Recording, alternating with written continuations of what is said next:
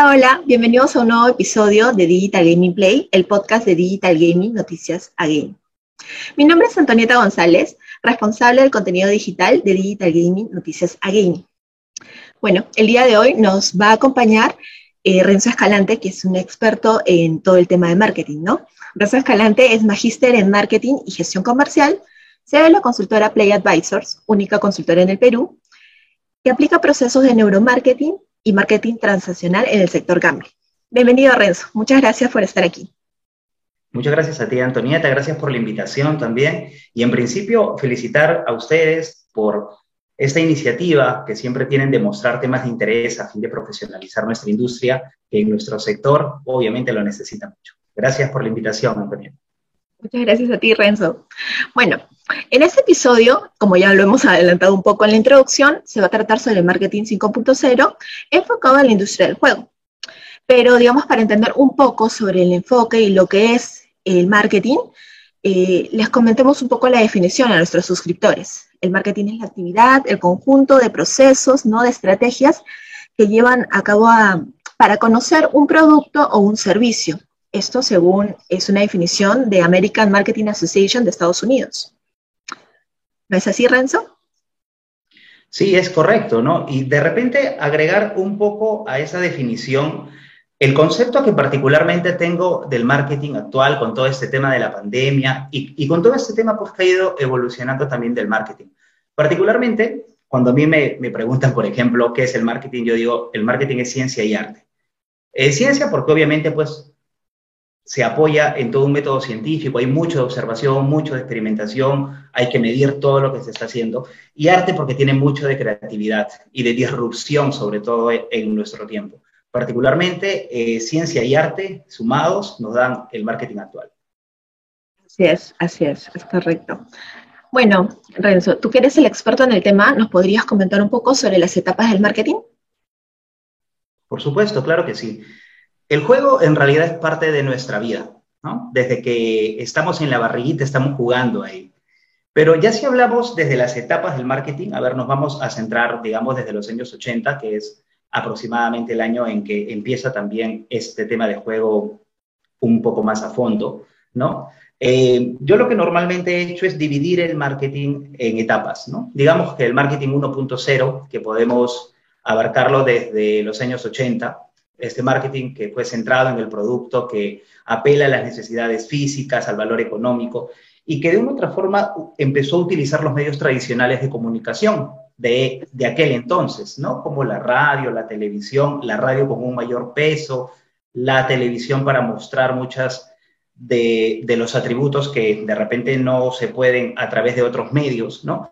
Y básicamente en este año la comunicación se da en un fin unidireccional, o sea, las casas de apuesta te invitaban, pero no iban más allá de conocerte. Ya en los años 90, hablamos del marketing, por ejemplo, 2.0, donde ya nos empezamos a centrar ya no en el producto, sino en el consumidor, en el que iba a ir al local, al punto de venta, ¿verdad? Entonces surge este concepto de buscar la satisfacción de las necesidades, empezamos a ver un consumidor un poco más inteligente, donde empieza a comparar, a evaluar qué cosas es lo que... Eh, y entonces todas las estrategias de marketing ya van enfocadas más hacia el valor en la persona.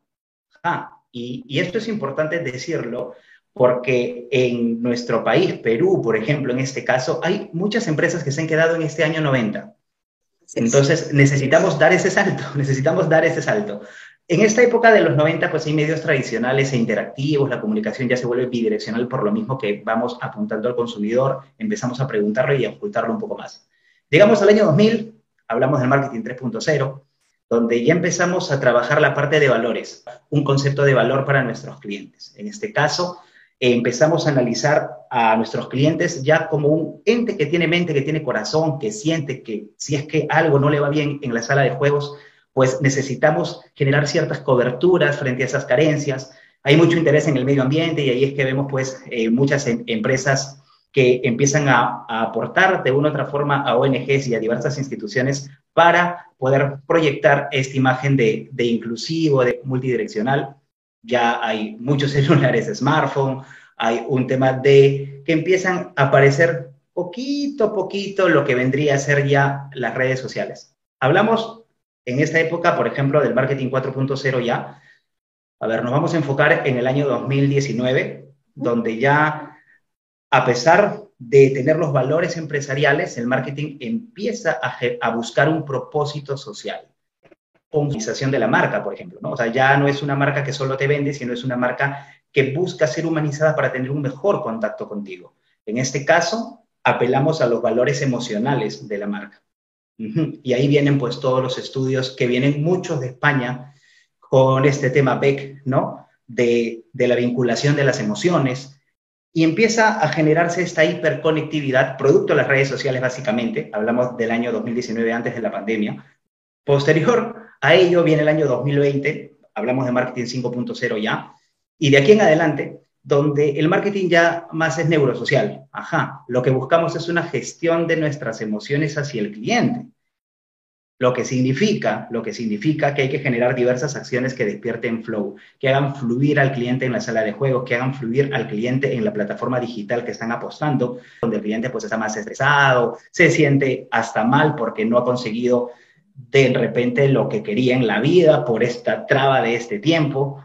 Entonces, el marketing se centra más o se debe centrar más ya en cuidar la salud de los clientes. El valor principal es la salud y obviamente esta debe estar enmarcada en esta hiperconectividad que ya existe. Todos utilizamos aparatitos celulares, tablets, smartphone, iPhone, en fin, porque ya la comunicación es omnidireccional, pero no solamente es eso, sino, si bien es cierto, abarcamos todos los medios ya de comunicación, lo que buscamos es que esa virtualidad se convierta en presencial, en capacidad presencial a pesar de ser virtual. Entonces, es importante poder aplicar estrategias en ese campo desde pandemia hacia adelante. Sí, así es. De verdad que muy, muy, muy interesante la información que nos estás brindando.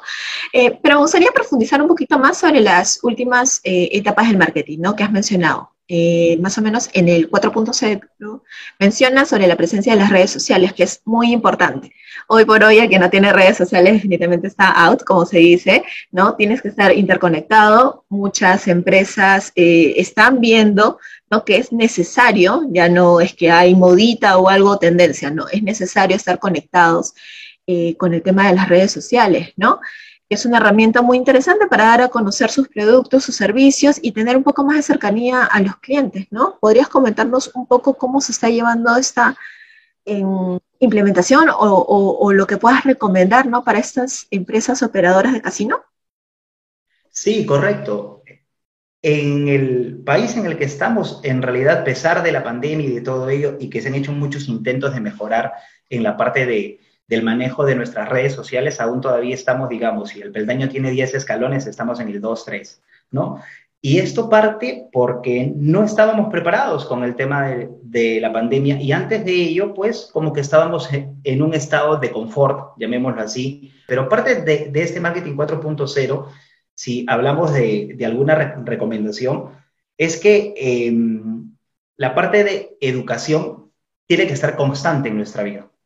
No debemos esperar a que sucedan las cosas para recién tratar de tomar pie a ello y coger el timón, sino que debemos estar preparados antes que ocurran todas estas cosas. Así siempre es importante innovarse, estar pendiente de, lo que pase, ¿no? Actualizarse es sumamente importante para, todos los rubros. y sobre todo que el rubro de casinos, ¿no? Que está tan, tan pegado ahora eh, al tema de la tecnología, ¿no? Eh, respecto al tema de responsabilidad social, sabemos que las empresas tienen un gran compromiso, ¿no? Las grandes y, en realidad todas deberían tener un compromiso con la sociedad, que es muy importante. En, en torno al, juego, la responsabilidad, la prevención de la ludopatía, ¿consideras que también la estrategia, según lo que yo he visto, es un poco lenta? También justo preguntamos ahora último a, la dirección de casinos eh, y que la están impulsando un poco más, pero creo que debería ser mayor, ¿no? En ese caso, las salas de juego, ¿cómo deberían manejar ese tipo de comunicación? Sí, exacto. Eh, en ese caso, habría que analizar dos, dos momentos ahí en un momento en el que las salas de juego, si bien es cierto, necesitan eh, el tener un adecuado control frente a la ludopatía, una adecuada prevención, eh, donde muchas veces la comunicación que damos hacia el cliente termina siendo muy simple, muy, muy informativa y termina pasando hasta desapercibido, porque ojo, actualmente nuestro, nuestra principal inteligencia, llamémoslo así, ha pasado a ser producto a, todos estos cambios que vemos, eh, ya no tanto de contacto, sino empezamos a ver las partes desde una inteligencia espacial, de forma tal que 360 grados nosotros estamos observando y estamos analizando qué es lo que ocurre, es mucho más interactivo con nuestros clientes también. Y otro de los puntos importantes es que, por ejemplo, en el Perú no existe un organismo, al menos no lo conozco, no existe un organismo que se encargue de la ludopatía, pero para tratar estos problemas online, donde tú te conectes de repente a esta institución y esa institución te dé soporte vía online. Sin embargo, esto sí existe en Estados Unidos, hay ONG diversas y que incluso son requisito fundamental, les cuento, para poder obtener una licencia publicitaria si uno quiere poner sus avisos de su casino en Facebook, en Instagram. Necesitas de eso y sin embargo no lo tenemos. Entonces, ¿a qué recurrimos? Hacia estas instituciones extranjeras cuando en realidad tenemos también profesionales de la salud, de la psicología en el Perú que podrían darnos muy bien la mano. Así es, así es. Es un punto muy importante el que mencionas y esperemos que en la ley que, dicen que ya está, que está para revisión nada más, ¿no? del Congreso puedan haber considerado ese punto. Esperemos que sí. Bien, volviendo al tema y referente al marketing punto 5, donde mencionas también la llegada a los clientes, a los usuarios, ya que hemos pasado por una época bastante complicada con el tema del COVID, lastimosamente. Entonces los clientes quieren buscar algo de entretenimiento y todo el mundo está interconectado, ¿no? En este caso el tema de, de, poder jugar online, de poder jugar mediante la computadora, ¿no? Eh, este es un nuevo reto también, ¿no? Para las, para las compañías de esta industria. Sobre ello, ¿qué podrías recomendarnos? Sí, es correcto. En, este en esta parte en particular, em, la mayoría de empresas buscan fidelizar a sus clientes. Y desde ahí yo ya digo, aguanta, a ver un momentito, les digo. El concepto de fidelización termina siendo muy amplio porque lo que puede ser fidelidad para ti no es fidelidad para otra persona y menos para el cliente. Entonces, empecemos a, generar las estrategias en base al concepto adecuado. Particularmente, yo digo, hay que retener a nuestros clientes y en base a la retención es que vamos a generar flow y todas las estrategias pues que, buscamos. Muchas veces piensan que dentro de este campo de la retención a los clientes, eh, hacer un sorteo o poner un show o tener un programa de retención a través de puntos es suficiente. Actualmente ya no es suficiente ese tema porque debemos empezar a gestionar esta parte emocional de nuestros clientes con una estructura que vaya sanando y vaya recuperando su estado de salud. Esto también ayuda frente a la ludopatía y si nosotros como marketing actuamos de manera responsable en crear estrategias que vayan a la par con esta parte de sanación interna de nuestros jugadores, nos va a ayudar muchísimo. Genial, genial. Muchas, muchas gracias por todas las recomendaciones, ¿no? Que son puntos muy, muy importantes. Em, bueno, sobre todo lo conversado, quisieras puntualizar o enfatizar algo, algunas recomendaciones para los administradores, jefes de operaciones las salas de juego o de online. Sí, correcto. Bueno, lo primero, en base a lo que yo como consultor veo en el mercado, es profesionalizarse. Necesitamos profesionalizarnos, necesitamos estar un paso adelante frente a todo lo que ocurre en nuestro sector. Y lo segundo es, así como retenemos a nuestros clientes, a nuestros jugadores, las empresas deben retener a sus buenos talentos. Es importante, para evitar esta fuga que ha habido en este tiempo por la pandemia mismo, poder recuperar estos talentos que en algún momento pues han construido cosas importantes en las empresas. Así que particularmente son esas dos iniciativas que, que puedo brindarles. Genial, genial. Muy buenas, muy buenos comentarios. Bien, muchas gracias Renzo por tu amable participación y por favor coméntanos qué planes tienes, eh, cómo pueden contactarte.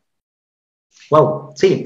En realidad, bueno, nosotros como Play Advisor tenemos tres vertientes, ¿no? Que, que, que en algún momento las hemos conversado. Actualmente estamos lanzando ya nuestra consultoría para temas específicos en el sector, considerando todas estas estrategias post pandemia y, este, y estas estrategias de marketing 5.0 que son de autoría nuestra. Y considerando también que ya estamos lanzando unos cursos, eh, estamos por lanzar un diplomado, te, te cuento, de marketing para operadores de salas de juego. Eh, dos cursos, uno de storytelling y creación de contenidos para redes sociales, igual para la industria. Y otro que es importantísimo frente a todo lo que venimos conversando y frente a lo que se busca actualmente, que es el PIANIL para la atención a clientes en salas de juego, que es el PIANIL, la programación neurolingüística, o sea, cómo empezamos a generar estrategias de sanación a través de nuestra atención al cliente. Eso está interesantísimo también. ¿Dónde contactarme? Al teléfono más 51 983 520024 o al correo clasesplay.gmail.com. Igual estamos en las redes sociales como Play Advisors. Y algo importante, te comento, Antonieta, les comento a nuestros amigos de Digital Gaming, es que estamos por lanzar un libro que sale en el mes de julio. Este ah, libro de marketing. Sí, este libro es de marketing que resume 100 casos de no éxito de marketing para no repetirlos. Entonces, el libro tiene por título 100 maneras de morir en marketing gambling. Yo agradezco a las empresas que se están sumando eh, a esta iniciativa para poder profesionalizar el sector, caso de Zona F, eh, caso de Pichanga B, de Perú Fortuna, caso de lafija.com y diversas empresas que ya se están sumando y que está nuestro equipo visitándolas para ello.